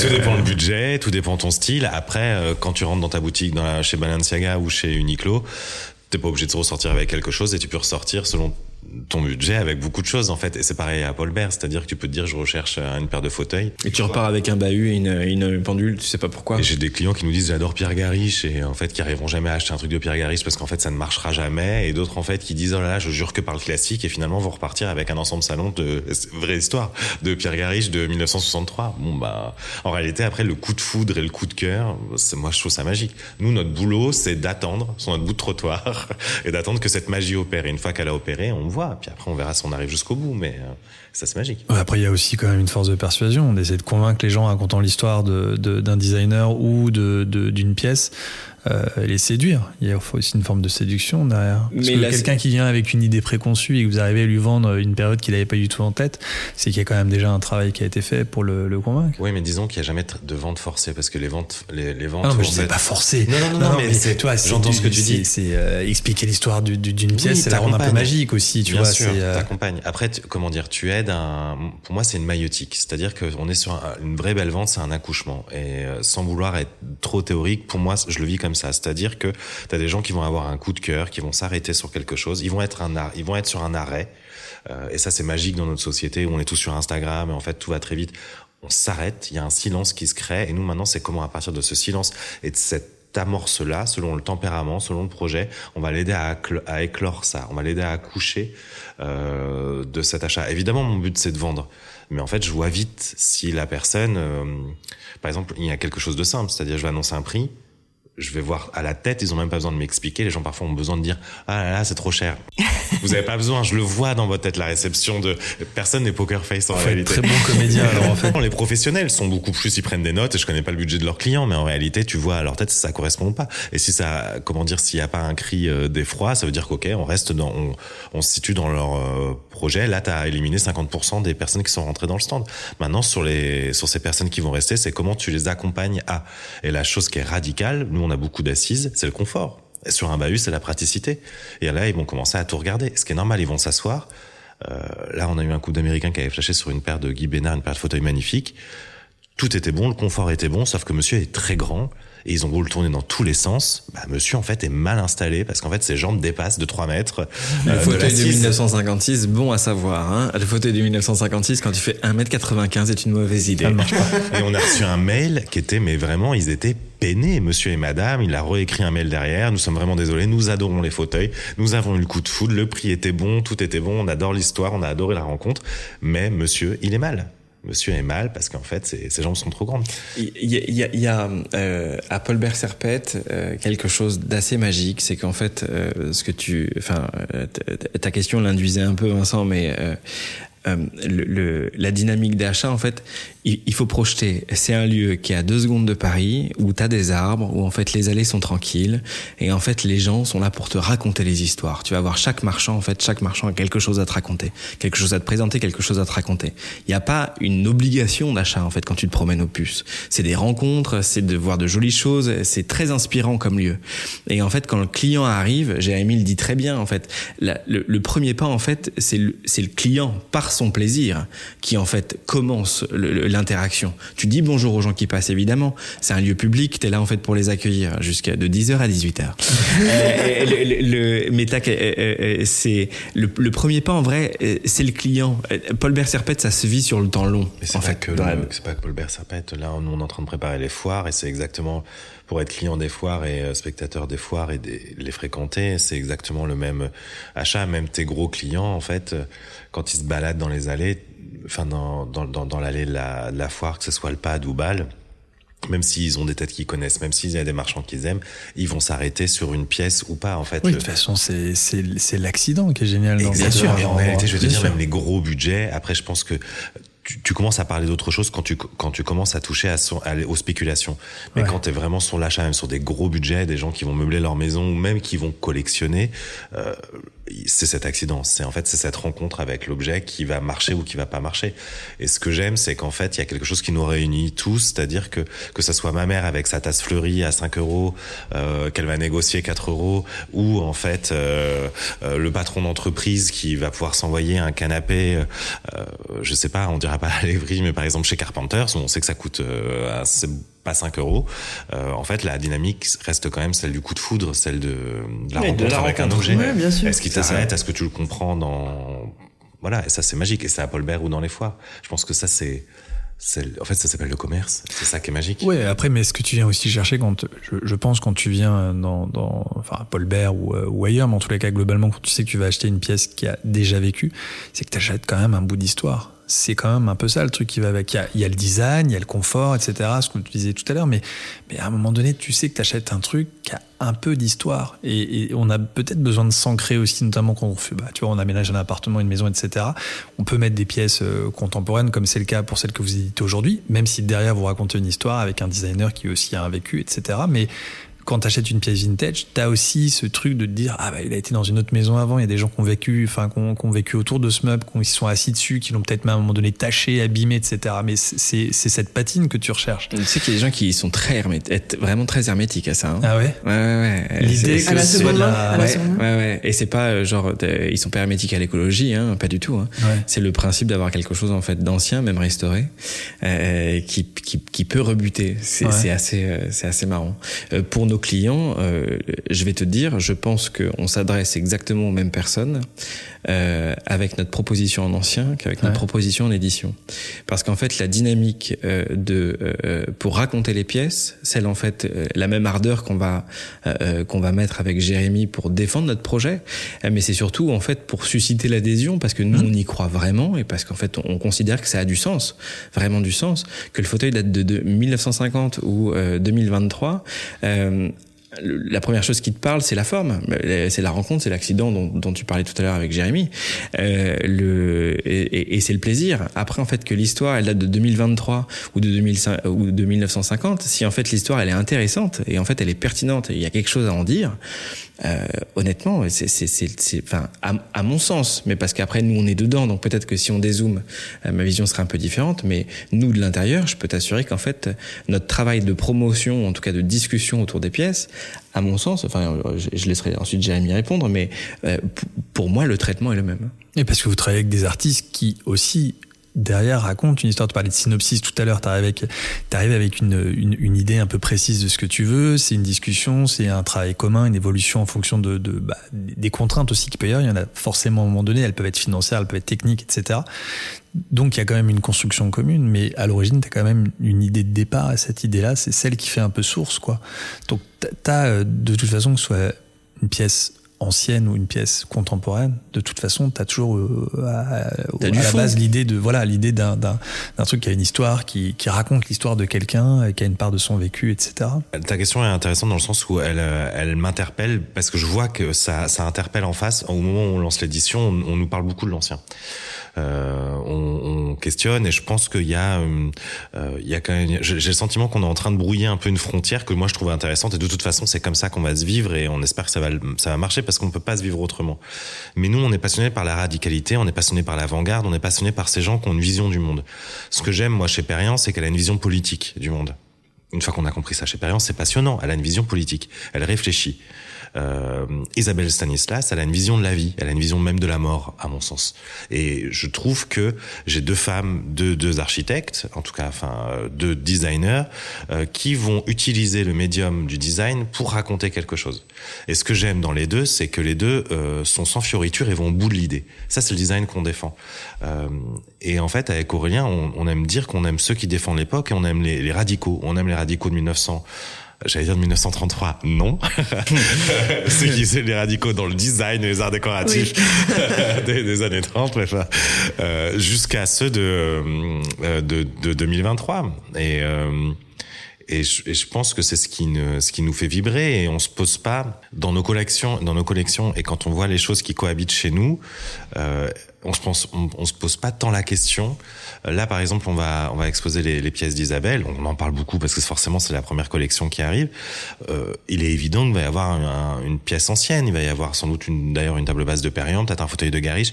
Pour nous, ça nous paraît évident et on va continuer à travailler ça. Et euh, on le travaille évidemment pas complètement de la même manière parce que c'est pas la même chose que d'acheter quelque chose qui existe déjà et ou de partir from scratch. En revanche, ce qui est assez intéressant et je pense que c'est euh, euh, ce qui nous oblige à, être très exigeants, c'est qu'en fait de travailler sur la seconde main nous oblige à avoir une création qui est le plus irréprochable possible sur sa fabrication. La question qu'on se pose tout le temps, c'est pourquoi fabriquer aujourd'hui euh, du neuf alors qu'il existe autant de choses anciennes et qu'en fait il y a des enjeux environnementaux? Nous, on y répond en disant que d'une part, en fait, l'être humain a besoin de création, sinon en fait la mhm. société elle collapse. Enfin, il y a besoin de créer. Maintenant, on peut créer aussi on peut créer du mobilier aujourd'hui qui respecte l'environnement, qui réfléchit à son impact carbone. Et c'est ce qu'on fait tout le temps à notre manière. On travaille avec des artisans qui sont dans les Vosges ou qui sont en Normandie ou en Bretagne. Euh, la question du bois, c'est euh, non-stop. On préfère du bois de pays, c'est le premier truc. Donc en fait, on veut que le bois mhm. soit pas très loin. Le, pour les pièces de Nestor, euh, l'atelier de céramique est à Montreuil. Enfin, on y réfléchit non-stop parce qu'en fait, tout le temps, on a nos pièces en ancien qui sont là et... Et puis on revient en 2023 en fait. Sur, la question en fait de, ces questionnements-là, est-ce qu'en 2015 on se serait posé la même question? Euh, Peut-être pas, tu vois? Il y a quelque chose dans la création d'aujourd'hui, en 2023, qui nous constitue et qui va en fait de pair avec avec notre vision en fait de l'intérêt du design historique. en 2015, en 2015, on se posait déjà des questions d'environnement. Enfin, je sais que ça nous paraît ça nous paraît très très loin, mais arrête. Terrible ringard. Hein mais non, mais t'étais pas du tout un ringard. Voyons, tu, tu l'as porté aussi. En, en, 2012, on a. Non, mais c'est peut-être pro Hollande. Enfin, on était déjà habité par tout ça. Le regard, le regard sur ces questions-là, il a, il a aussi évolué. C'est-à-dire qu'en 2015, on se posait la question, mais peut-être pas de la même façon. Et, peut-être que plus on voit que l'urgence climatique fait qu'on doit se poser cette question-là, plus ça devient présent, en fait. voilà. Il y a Covid aussi, surtout. Mais aujourd'hui, est-ce que on peut même pas, on peut même se poser la question inverse Est-ce que finalement, ça fait partie d'un processus créatif? Est-ce que c'est pas justement une, règle de base qu'on se fixe dès le départ en disant de toute façon, bah, oui, nous c'est ça. Bah voilà. Donc, euh, et la création, elle, elle est indépendante de ça. C'est-à-dire que oui, c'est un, c'est un, on part d'un postulat. Il faut fabriquer en France avec euh, du bois français, par exemple, etc. Enfin, des choses qui viennent pas de trop loin et qui, qui potentiellement peuvent être recyclés aussi. Parce que peut-être qu'à un moment donné, c'est aussi des choses qu'on doit se poser. Mais à côté de ça, se dire, OK, on doit avoir une, part libre totale sur la création, que ce soit pour le designer ou pour vous en tant qu'éditeur, parce qu'à un moment donné, euh, il faut que cette liberté de création, elle existe et on ne doit pas s'inscrire dans un truc où on est limité en permanence. Comme tu disais, on a besoin de création, donc cette création, elle ne doit pas être limitée à ça, à l'aspect uniquement euh, recyclable de la chose ou durable dans les matériaux qui sont utilisés. Quoi. Mais la, contrainte, pour moi, elle est la, contrainte est un espace de création magnifique. Plus il y a de contraintes, plus plus la création a besoin de, de jaillir. Mais c'est drôle parce qu'en fait, l'histoire du design nous raconte quand même qu'il y a déjà beaucoup de solutions qui ont été trouvées dans cette tradition-là. Par exemple, la reconstruction française, c'est quand même mmh.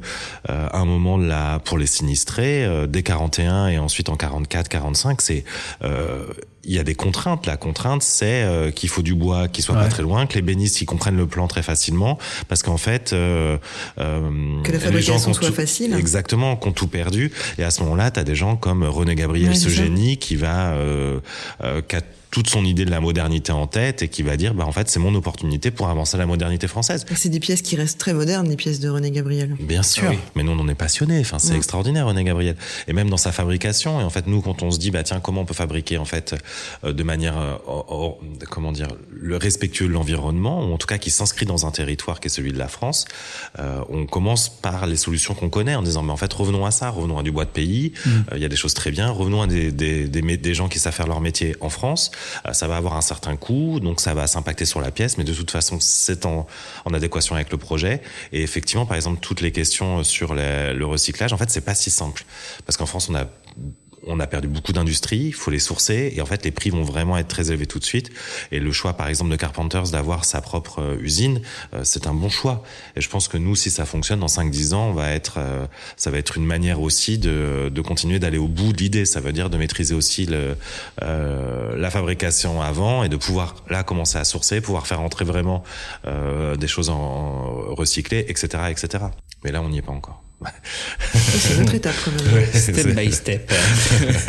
Il va falloir vendre quelques canapés d'Isabelle. C'est ce que j'allais dire. pour pouvoir financer euh, peut-être l'usine. Mais oui, en fait, il va falloir. Au moins un atelier. Au moins un atelier. la réalité, c'est que si on veut, aujourd'hui, dans le monde dans lequel on vit, euh, être profondément s'ancrer dans le territoire et être respectueux de l'environnement et bâtir en fait quelque chose qui soit sain pour nous-mêmes et les générations qui vont suivre et avoir des choses qui soient pérennes, euh, il va falloir réindustrialiser euh, la France tout en se posant la question de c'est quoi une industrie, comment elle, elle s'implante dans le territoire, combien valent les choses mm-hmm. et, euh, et, comment on peut travailler. Et pour moi, ça c'est euh, c'est essentiel et c'est l'avenir. On peut pas continuer à fabriquer des choses en Chine et s'étonner que le monde est en train de euh, de s'asphyxier. Enfin, c'est voilà. Et, et je, je donne aucune leçon parce que je suis voilà j'ai beaucoup d'efforts à faire euh, sur euh, mes fringues et sur où est-ce que j'achète les choses mais néanmoins en tant qu'éditeur, la question, elle nous traverse tout le temps. Toi aussi, elle te traverse. Oui, j'ai été traversé par ce mais c'est pas arrêté. Non, non, non, non, non, mais c'est très juste, c'est très juste. Est-ce que vous voulez qu'on parle un peu de votre actu euh, samaritaine Non, ils ont pas trop envie, en fait. Je crois que Non? si, si, on peut parler. Ben là, oui, un peu. on leur demande pas s'ils ont envie, on leur demande d'en parler, c'est tout. Bon, alors parlez Vous n'avez pas le choix, les gars. Vous y êtes. On, vous, y êtes.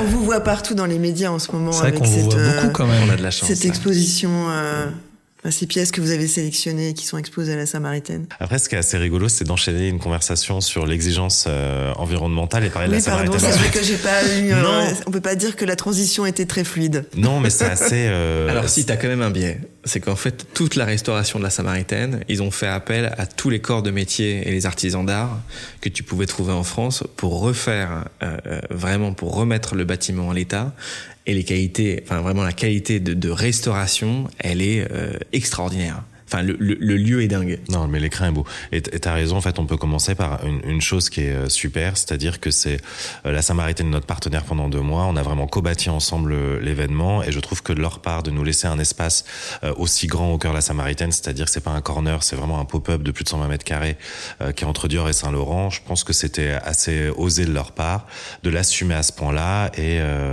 et ça c'est je suis encore épaté quand j'arrive sur l'espace de venir. Ils nous ont vraiment fait confiance. Et ils sont venus vous chercher? En réalité, c'est marrant, c'est deux choses qui se sont euh, rencontrées. En fait, euh, euh, la vice-présidente Nathalie Montalier avait déjà et cliente Opus et il y avait cette envie qu'elle avait un peu transmis à leurs équipes. Donc c'est quelque chose qui revenait, sauf que la réouverture de la Samaritaine, elle a été un peu contrariée à cause du Covid, ce qui n'a mhm. pas été simple pour eux de trouver leur marque. Donc ce genre de projet devenait pas forcément la, la priorité, mais en fait ça existait. Et nous, notre côté euh, on avait envie de bâtir du hors les murs. Euh, il y, a, cette ambition-là. Il y avait l'édition qui était en train de se préparer, et, euh, en fait, les deux projets se sont rencontrés par, des biais. En fait, quand nous on est arrivé du côté de la Samaritaine, eux ils disaient bah ça tombe bien on ne savait pas comment le mettre en place, qu'on en avait envie. On va, on va discuter et on a eu un oui de principe assez vite. Euh, maintenant, c'était comment on allait euh, y arriver. La chose la plus étonnante, c'est que la marraine de l'événement, c'est Karine Roitfeld, mhm. qui a été euh, rédactrice en chef du, du Vogue. Du Vogue. C'est, enfin, c'est une icône de la mode. c'est quelqu'un qui compte encore beaucoup. C'est voilà une icône qui a un regard qui fait encore la mode. Enfin, c'est et qui en fait va accepter d'être marraine tout simplement parce qu'on va découvrir que sa mère est antiquaire était antiquaire et qu'elle a commencé sa carrière dans la boutique de sa mère, qu'à 17, 18 ans, euh, la jeune Karine, mais elle raconte très bien son histoire, ne sait pas encore trop quoi faire de sa vie, même s'il y a du goût, même s'il y a un amour du cinéma et plein de choses. Elle va commencer dans la boutique de sa mère, elle va vivre sa vie de brocanteuse, où quand on en parle avec elle, ce qu'elle connaît, si on l'a pas vécu, on peut pas savoir. Euh, c'est-à-dire qu'on continue de pratiquer le même métier aujourd'hui, c'est-à-dire courir le matin alors qu'il fait nuit, sauf qu'elle a les lampes torches à l'époque pour mm. aller euh, dans le cul des camions, aller directement chercher la pièce rare. Elle se souvient de l'odeur du café à 5 heures du matin, euh, les, les, cartons qui sont pleins de poussière, éternués. Enfin, elle a vécu ça. Et en fait, elle va être repérée par la rédactrice en chef, la directrice du L, dans la boutique de sa mère parce que le L vient faire un reportage dans la boutique de sa mère. Et quand on lui propose d'être marraine de cet événement, pour elle ça fait sens parce qu'elle trouve que ça fait un lien entre son, euh, l'univers de la mode, etc. et son histoire personnelle. Elle est cliente opus. Et, évidemment aussi, euh, ce qui est euh, ce qui est intéressant, c'est qu'elle sort en même temps euh, sa sa gamme de, de bougies et de fragrances pour la maison. Et ça c'était assez rigolo parce que c'est vrai que nous on n'arrive pas du tout avec un univers olfactif, mais d'arriver avec ce sillage là fonctionne très bien. Donc elle, elle y trouvait aussi, je pense, son intérêt de pouvoir raconter cette histoire et ce nouveau projet qu'elle lançait. Donc euh, les choses se sont. On appelle ça un alignement de planètes. Ouais, ouais, ça, c'est tout. Après, la Samaritaine, c'est plutôt des pièces vintage vous exposez uniquement des pièces vintage. C'est pas, il y a aucune pièce contemporaine, si? Euh, c'est 90% de pièces vintage. D'accord. Euh, néanmoins, nous, on défend quand même des euh, artistes contemporains et on a décidé de les faire venir. Ok. De faire venir certains qui faisaient sens. Euh, on a notamment travaillé avec Léo Dorfner, qui est un, un peintre contemporain. Et en fait, l'idée, c'est quand on fait venir Léo, euh, qui est déjà très représenté, qui a un réseau de collectionneurs et d'acheteurs, euh, qui, est, qui est identifié dans ce qu'il fait avec son travail d'aquarelliste magnifique. Euh, si on le fait venir à la Samaritaine, c'est pour un projet. En fait, ce qui est drôle, c'est que Léo a trouvé une idée, c'est-à-dire qu'il a travaillé sur des, il a un regard corrosif sur le, le monde de l'art contemporain et le monde du design. Il s'en amuse beaucoup. Et là, il a créé des affiches avec une typographie. Donc, ce que j'aime, c'est qu'on a l'impression que ce sont des affiches de déco, alors que pas du tout, parce qu'il y a un twist dans le vocabulaire et dans la phrase. Et c'est surtout, c'est quand même fait main. C'est un travail d'artiste, donc c'est une œuvre d'art. C'est une vraie. euh, mais oui, qui oui. vient questionner vraiment qu'est-ce que la déco et, euh, et c'est assez intéressant. Donc, il y a quand même 10% de création. Euh, Des sur artistes en fait qu'on collectionnait nous et en fait après Covid qu'on a décidé d'intégrer au plus euh, pour avoir une offre en 360. Ça nous semblait en fait important, c'est ce qui nous manquait nous en tant que clients. euh, euh, quand on pouvait fréquenter d'autres boutiques et en fait euh, il y a ce truc là aussi qui est assez intéressant. Enfin et la Samaritaine d'ailleurs le montre bien, c'est que c'est vraiment euh, euh, c'est vraiment ce qu'on sait faire en fait, c'est vraiment ce qu'on fait. Et euh, le, le, le stand est le même à la Samaritaine euh, euh, que ce qu'on présente au plus avec la même exigence et les mêmes signatures. En fait, c'est pas du tout. Il n'y a pas une. euh, euh, Il n'y a pas un formatage pour les Sam- la tout. On Samaritaine. vous a rien imposé. Non, ils nous Non, ont fait vachement confiance en fait sur le projet en fait a- qui a été posé. Euh, c'est, Mais vous euh, savez, c'était même pas simple pour eux parce qu'ils sont quand même entourés de marques qui sont très exigeantes comme Dior, Saint Laurent, plus loin il y a Gucci. Et en fait, ça ne veut pas rien dire. C'est que pour eux, un gros magasin, c'est comme ils ont le même travail que Paul Bert, c'est-à-dire qu'ils louent des espaces, ils ont des clients et en fait, si les clients ont un souci avec l'environnement du magasin autour, ils ont un- le téléphone est décroché, c'est compliqué, ils négocient. Donc l'idée, c'était, euh, ils nous ont fait confiance en nous mettant dans un très beau écrin très luxe pour qu'on se, qu'on soit assez exigeant sur la proposition et que ça soit beau. Je pense qu'ils sont contents que Dior et Saint Laurent autour, en tout cas, on n'a eu aucun retour négatif, donc on s'est euh, hissé euh, au niveau de ce qui de ce qu'ils voulaient. Et après, ils nous ont fait vraiment confiance euh, sur ça. Je pense qu'ils vous avaient envie qu'il y ait quelques belles signatures. On a joué le jeu, on est venu avec du Gascoin et du Perriand aussi. Euh, et non, je pense qu'ils, enfin, ils sont très satisfaits. Je- Donc ça, ça dure jusque fin octobre, hein, je crois. Exactement. Jusqu'au 31 octobre. Et on démonte la nuit. Du Ouais. 31 au premier. oui, la, la, la, la vie nocturne démarre à 20h quand le, quand le client part. Non mais c'est assez Ouais. drôle parce que nous, à la, au puce, ça ferme à, même pour nous, c'est de 8h à 20h, donc tout doit se passer dans un temps très court et la Samaritaine, ça se passe la nuit. Donc c'est la nuit dans un grand magasin, je connaissais pas du tout, c'était... Il y a une vie. Ah il y a non, une mais vie, il y a plein de gens, vous croisez, c'est une croisez vie. la, la C'est une vraie direction, vous croisez tout un tas de gens qui, euh, enfin, tous, qui, qui vivent la nuit, et qui eux sont pas du tout étonnés, mais vous allez rester jusqu'à quelle heure? Bah, Quand ça se termine. Ah ouais. Et ils font ça, ouais, c'est assez... Parce que euh, le magasin doit être opérationnel dès qu'il est ouvert, quoi. puis les, Non-stop, les livraisons se passent la nuit. euh, et oui, je pense que pour nous, c'est un peu... euh, Pour nous, ça a été très nouveau, ça. hein. Le Ouais. côté déjà de demander à cinq personnes le droit de sortir, euh, ce genre de choses, Ah ouais. c'est- c'est c'est- c'est hyper réglé. Nous, en fait, au plus, en vrai, et puis notre façon de bosser, on est dans l'immédiateté, c'est assez wild, en fait, tu vois. C'est c'est quand il faut faire les choses, tu les fais. Là, en fait, c'est très normé, mais c'est, enfin, c'est assez. Nous, on est très content de l'expérience. On, on- on la trouve très chouette. Déjà un pour la confiance qu'on nous a apportée, euh, et deux en fait pour la, euh, euh, La pour le visibilité, corner. puis la visibilité que ça vous apporte aussi. euh, bien sûr. au Oui, niveau bah, bien international, sûr. parce que tous, euh, tous les Oui, et touristes. puis la euh, rencontre. On a fait des rencontres qui sont formidables. C'est euh, le, le- non non non. Et c'est- puis, C'était une bonne et puis, chose. Il y a quand même une forme de reconnaissance. Parce que ça veut quand même Oui, dire qu'à un moment donné, si des lieux comme ça vous accordent leur confiance, c'est que derrière, il y a quand même aussi une signature de votre côté. Donc, c'est pas, c'est pas anodin. Je, je pense qu'à un moment donné, cette confiance, c'est presque plus important que tout. T'as raison. Parce que euh, c'est une crédibilité. C'est que d'un seul coup, on se dit Ah, ok, ces deux mecs-là, on sait ce qu'ils font, ils ont une signature, ils ont, ils ont un regard, ils ont, ils ont un œil. Et cet œil, bah, en fait, on a envie de l'intégrer chez nous et parce que euh, c'est c'est très personnel, quoi. Ouais. Donc, euh, On a la tête vraiment dans le guidon, donc Ouais, j'allais dire, ça me fait peut-être vraiment plaisir d'entendre ce que dézoomer tu dis, après. mais- Le, le, le- non, vas non, pas pleurer. je, ça, ça me fait plaisir. Non, non, là, je suis. Non, je pense que c'est juste, mais c'est vrai qu'on on n'en a pas aujourd'hui. En, en vrai, aujourd'hui, on n'en a pas conscience. Les semaines, elles font 70 heures. ouais. Elles, euh, peut-être euh, euh, au décrochage. Au Bah, décrochage, La, nuit du accompli. 31. Ouais, Ouais. c'est ça. Non, bah, le lendemain. Peut-être euh, en fin d'après-midi. Quand, euh, quand on en le- avait le parlé avec. Nathalie, nous, c'est le premier truc truc qui nous était venu à l'esprit, c'est il y a quand même une espèce de confiance, quoi. Et tu vois, tu, tu, enfin, vous, vous, l'analysez pas et vous le voyez, euh, vous le verrez peut-être plus tard et vous l'analyserez peut-être plus tard, mais euh, il y a effectivement le fait d'avoir une visibilité, d'avoir des clients, etc. Mais moi, je trouve qu'il y a quand même une espèce de marque de confiance colossale de pouvoir intégrer un lieu comme ça pendant un certain temps avec une espèce, en plus de carte blanche où, comme tu dis, tu es mmh. entre Dior et Saint-Laurent.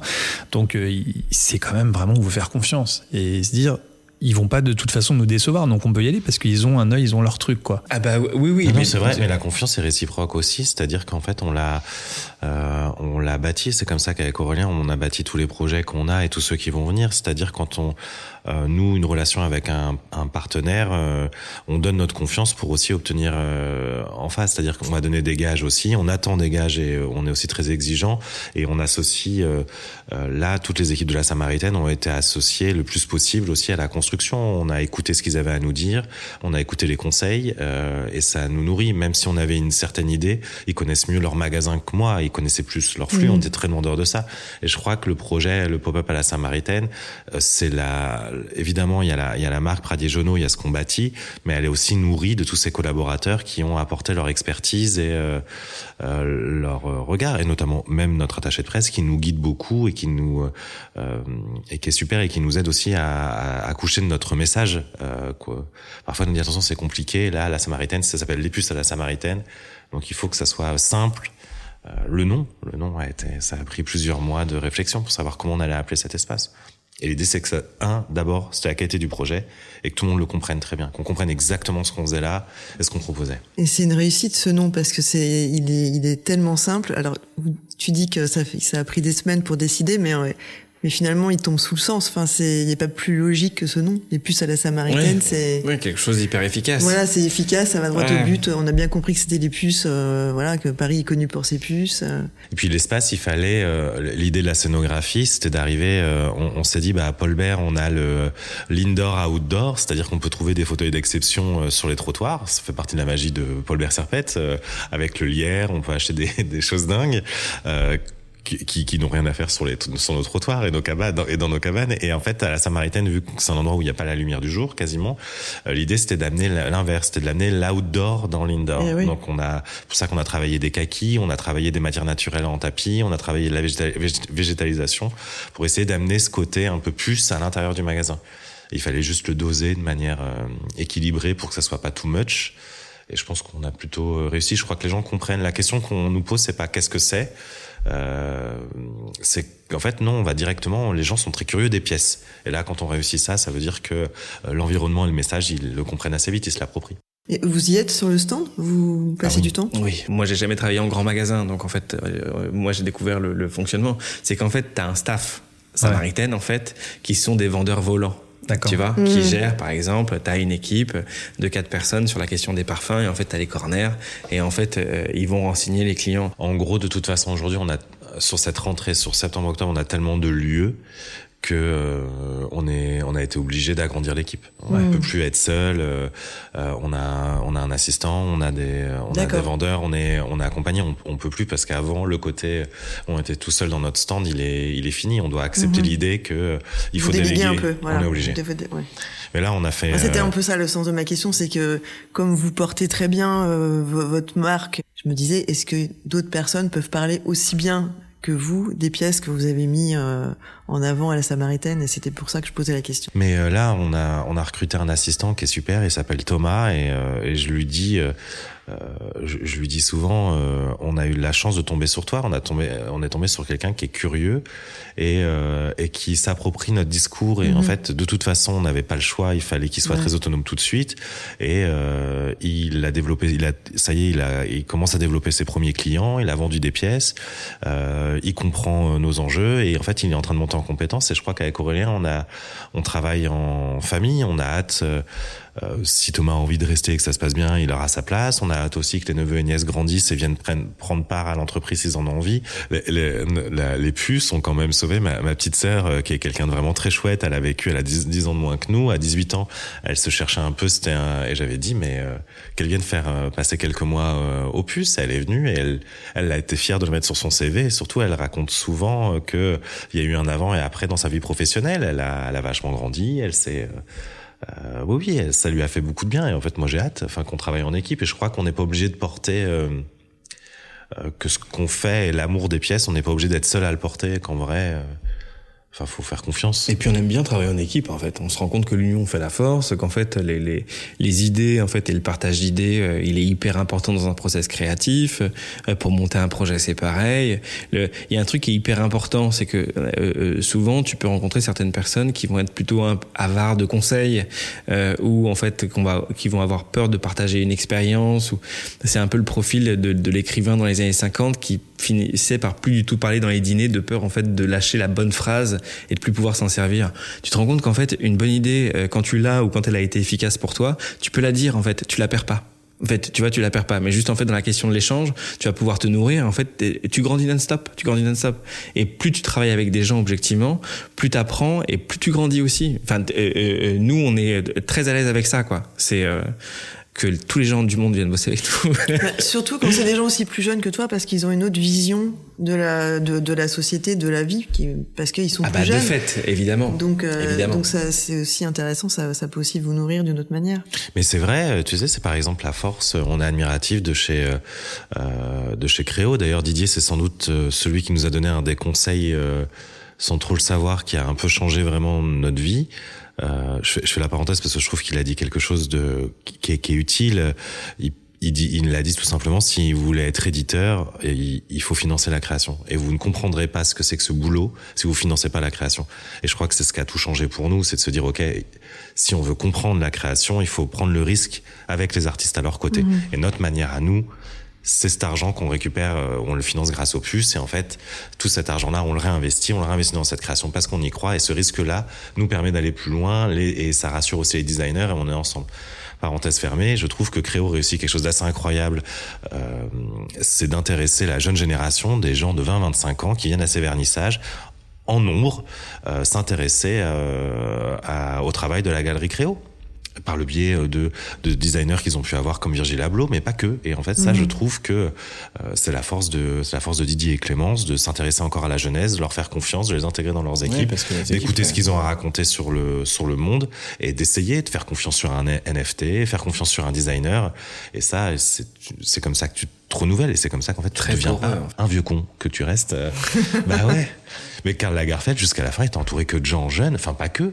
Il a eu, il était loyal toute sa vie, ouais. mais j'ai toujours mmh. été admiratif de son amour aussi de la jeunesse, de ce qu'elle avait à lui apporter. Et c'est ce qui fait que même jusqu'à la fin, il était, il avait une création qui était foisonnante. Et ça, c'est, je pense, le secret aussi. C'est pas de s'enfermer dans ses acquis et dans. Bon, du coup, qu'est-ce qu'on vous souhaite Un peu de repos. un, un, peu, de, de repos. Des vacances. Deux jours à la maison Céron. Ah bon et, et le, le... C'est pas de tout repos, tu sais. Et c'est si j'ai vu ah des bon chambres là au premier étage qui avaient l'air d'être vraiment top avec un petit bureau de Paulin, de, de Paulin et une chaise de garage devant d'ailleurs. J'ai des chaises de garage de, de chez vous d'ailleurs. Exactement. Bon. exactement. Euh, Qu'est-ce que vous pourriez nous souhaiter vrai, si, si, on est honnête, le, on, on, reste des, on reste des marchands, on reste des, commerçants. Moi, je suis très très à l'aise avec l'idée. Je sais que toi aussi, euh, ce qu'on peut nous souhaiter de mieux, ce sont de belles ventes et euh, des ventes réussies. C'est des gens qui sont contents. On a réussi à apporter notre projet. On a rapporté de l'argent aussi à nos designers et à nos équipes. Notre boulot, c'est que, on l'a vu pendant le Covid, on fait vivre tout un tas de gens. Il faut toujours le rappeler. On fait vivre des transporteurs, on fait vivre des tapissiers, on fait vivre, on fait vivre aussi des éditeurs de tissus. On participe de ça et notre succès, c'est le succès aussi de tous ces gens qui sont mmh. derrière nous. Ce matin, il y avait des transporteurs, il y avait le tapissier qui était là, euh, qui était fier aussi de nous montrer son travail et son artisanat. Et, et ça, ouais, ce qu'on souhaite, c'est, euh, c'est de vendre les pièces, que ce soit en édition ou en ancien ou en création contemporaine, parce que c'est ça notre succès. Et, euh... et ça vous donne les moyens de faire d'autres choses. Exactement. Et ça, c'est génial. Oui, et puis d'être suivi, en fait. C'est, c'est euh... Et de payer les salaires aussi à la fin du mois. voilà. Ça, cela s'entend. C'est le genre de truc dont on parle pas le soir, ça. Non, ça pas à minuit. Non, euh, non, le matin à 9h devant okay. l'ordi. souviens-toi, souviens-toi. euh, non, non, mais oui, oui, oui, oui, de, de, de continuer là-dessus et qu'on soit suivi par les gens qui nous suivent depuis longtemps euh, et qui nous, qui nous font encore confiance et euh, qui prennent encore plaisir à venir chez nous, à nous acheter des pièces, à s'intéresser à notre travail c'est une récompense qui est géniale. Ça, c'est vraiment d'être suivi depuis dix ans par par un noyau dur de de, de gens qu'on contente encore et qu'on continue en fait de de répondre avec exigence à leurs demandes. Moi, je suis comblé. Donc, si en plus ils nous suivent sur ce projet-là, mais c'est. Euh... Mais surtout si on arrive à pas être euh je, je, je, suis toujours assez épaté de me dire, avec beaucoup d'humilité, qu'on n'est pas devenu, on n'est pas boring, on arrive à être surprenant et, et on le cherche pas forcément. On essaye, on essaye juste d'être très authentique sur ce qu'on a envie de raconter, nos mmh. envies, nos projets.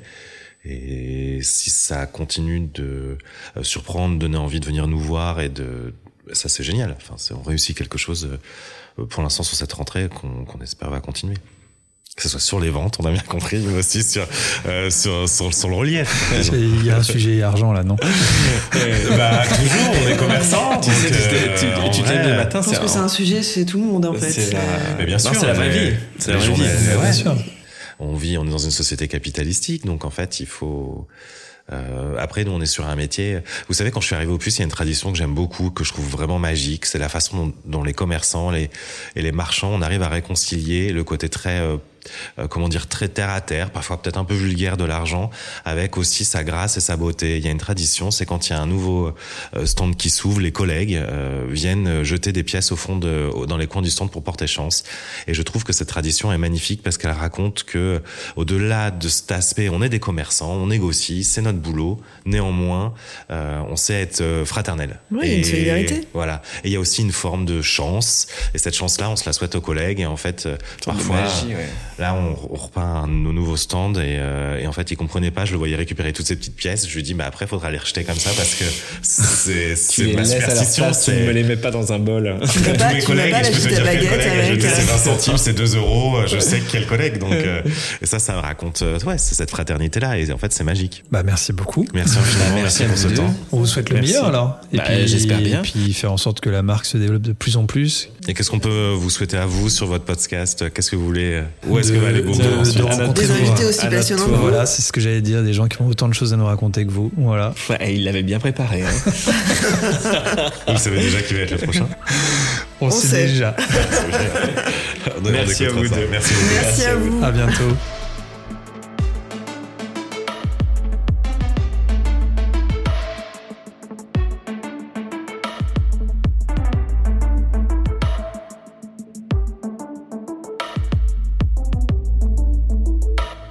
Parce que c'est beau. C'est bobo.